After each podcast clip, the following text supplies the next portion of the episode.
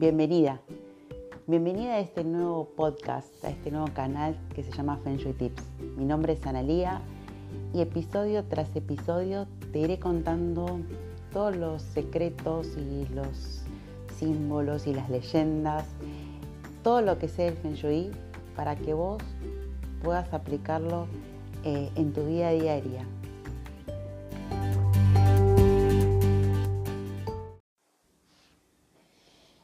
Podcast número uno. Arranquemos. Primer episodio. ¿Qué es el Feng Shui?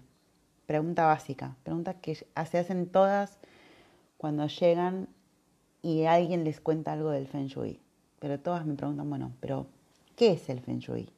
¿Para qué sirve el Feng Shui? Bueno, el Feng Shui literalmente significa viento y agua.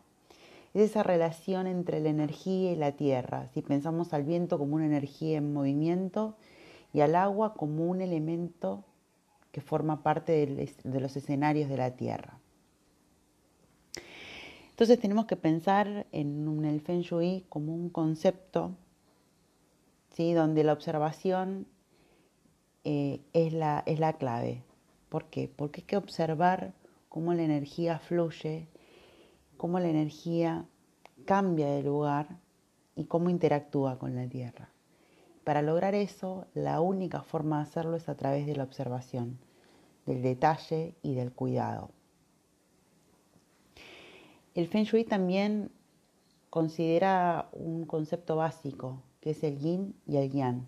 ¿Por qué? Porque el objetivo del Feng Shui es lograr espacios armoniosos, espacios saludables, donde el yin y el yang estén presentes, para que esas dos energías opuestas encuentren el equilibrio, se complementen y se potencien mutuamente.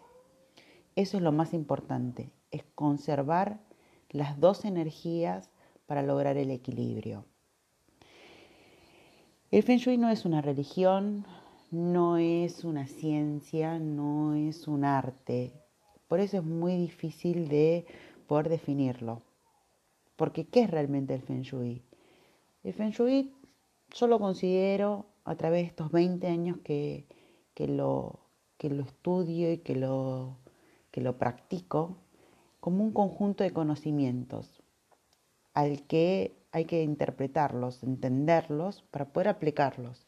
Y se puede aplicar en diferentes aspectos de la vida diaria. Se puede aplicar en la casa, se puede aplicar en el negocio, se puede aplicar en los momentos en que hay que tomar decisiones. Porque vamos a ver que el Feng Shui no es solamente parte de la decoración de un lugar, es un concepto mucho más amplio. Entonces, el Feng Shui para algunos es una ciencia, para otros es un arte, para mí particularmente es una disciplina. ¿Por qué? Porque también hay que aplicar un método. No es únicamente tener conceptos sueltos y entenderlos, sino que hay que ordenarlos de una determinada manera. Por eso, para mí, yo tengo una mirada sistémica sobre el Feng Shui. Yo entiendo el Feng Shui como un todo y donde cada parte de ese sistema aporta algo para lograr esos ambientes con una armonía y con una determinada calidad eh, que hace que toda la energía fluya que sean saludables.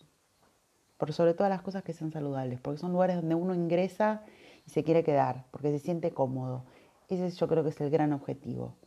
Lograr espacios donde uno se encuentre cómodo. Con todo esto lo que quiero dejarles en claro es que el Feng Shui no es lineal. ¿sí? No es que es una fórmula que uno aplica y que ya está resuelto. Yo a veces lo que, cuando lo tengo que explicar, me gusta utilizar el, la imagen de diferentes platos en movimiento. Cuando uno está, ve a un acróbata, ¿sí? ¿Por qué? Porque son diferentes platos que uno tiene que mover eh, para que ninguno se rompa, para que ninguno se caiga y para que realmente exista ese ambiente armonioso, todos los platos deben girar.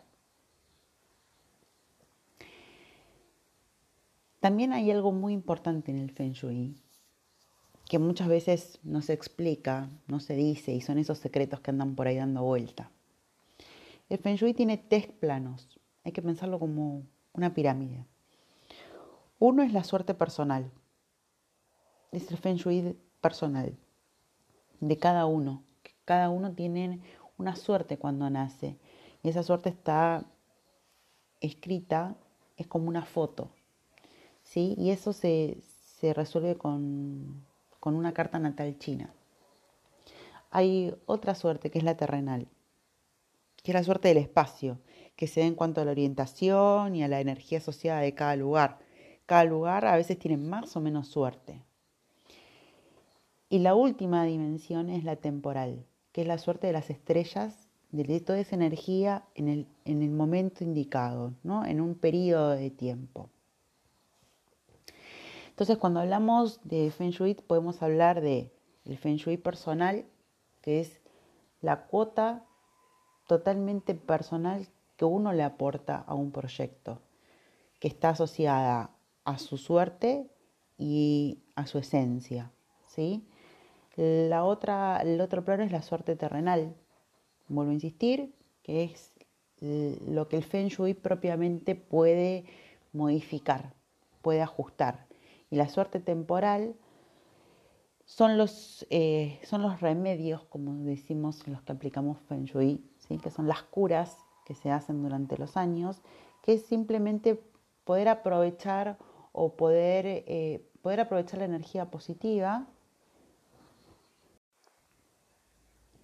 Entonces podemos dividir al Feng Shui pensándolo como en tres grandes capas. La primera capa que es el Feng Shui personal. Cada persona nace con determinada suerte y con determinadas características. No es que el Feng Shui se, preocupe por este aspecto, sino que em, lo que hace es que el Feng Shui toma toda esa información para poder aplicarla en un espacio. Pero toda esa información está dada en la carta natal china y cada uno tiene su suerte. El Feng Shui solo aporta esa base de conocimientos de las que hoy les hablaba para poder entender cómo potenciarlo, de cómo sacarle todo el potencial a esa información. También ahí me gusta aclarar que además de la suerte que uno tiene, también existe el Feng Shui del alma, que es dentro de esa misma capa, es la esencia de cada uno. ¿sí? Es, el, es el espíritu de cada uno con que enfrenta el, destino. Y es importante entender que esa conexión tiene que ser consciente y plena para poder aprovechar toda la energía positiva. Para mí el Feng Shui del alma es el paso más importante para que eh, todo el resto funcione. ¿Por qué? Porque es permitir a la mente el espacio y la posibilidad de enlazar con la energía positiva. Una vez que uno enlaza, se encuentra y se sintoniza con esa energía, puede avanzar. Si una persona está en una frecuencia negativa, donde todo está mal, donde mm, nada, nada lo ve bien, es muy difícil que Em, todo lo que se haga eh, puede llegar a buen puerto.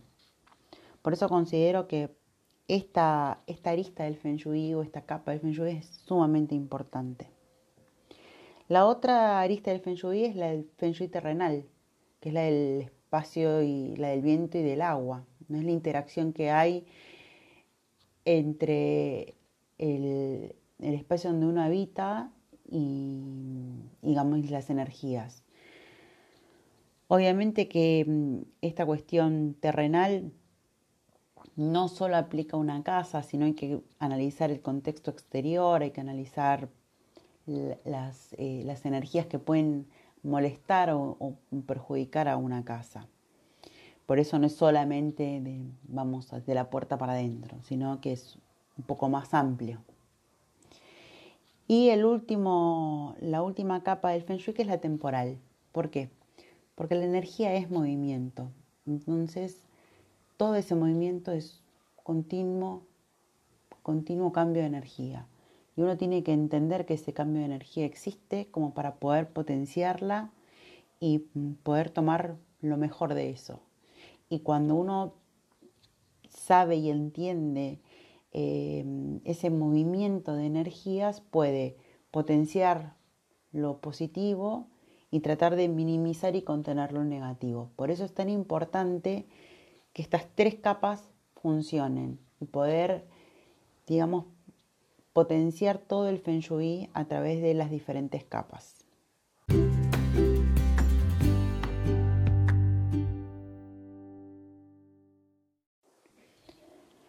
Bueno, entonces, para hacer un, mini resumen de, este primer episodio, me quedo con que el Feng Shui no es, no es una religión, no es una ciencia, sino que tiene un proceso y tiene diferentes métodos y tiene simbologías y tiene todo un grupo, un cuerpo, si se quiere, de conocimientos que, es importante conocerlos, que no es algo lineal, no es una receta que uno dice, bueno, 3 gramos de harina, 3 gramos de azúcar y se revuelve todo y se tiene la receta. No, no es así.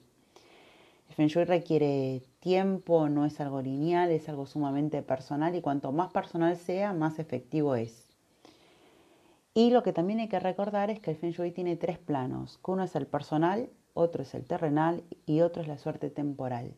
Tenemos que aprender a conjugar los tres planos para poder sacar todo el potencial del Feng Shui. Para eso, les invito a que a través de las redes sociales me sigan, donde semana a semana o, sí, semana a semana publico diferentes tips, diferentes ideas em, a través de mis cursos donde vamos, hacemos todo un camino de, de repaso de todos los conocimientos que, existen del Feng Shui para poder entender cómo aplicar cada una de esas piezas de ese rompecabezas en movimiento y poder sacar lo mejor de, la suerte personal de cada uno en, en el momento determinado. Siempre recuerden que es importante estar en el lugar indicado, en el momento indicado y con la energía indicada. Esto fue Feng Shui Tips. Gracias.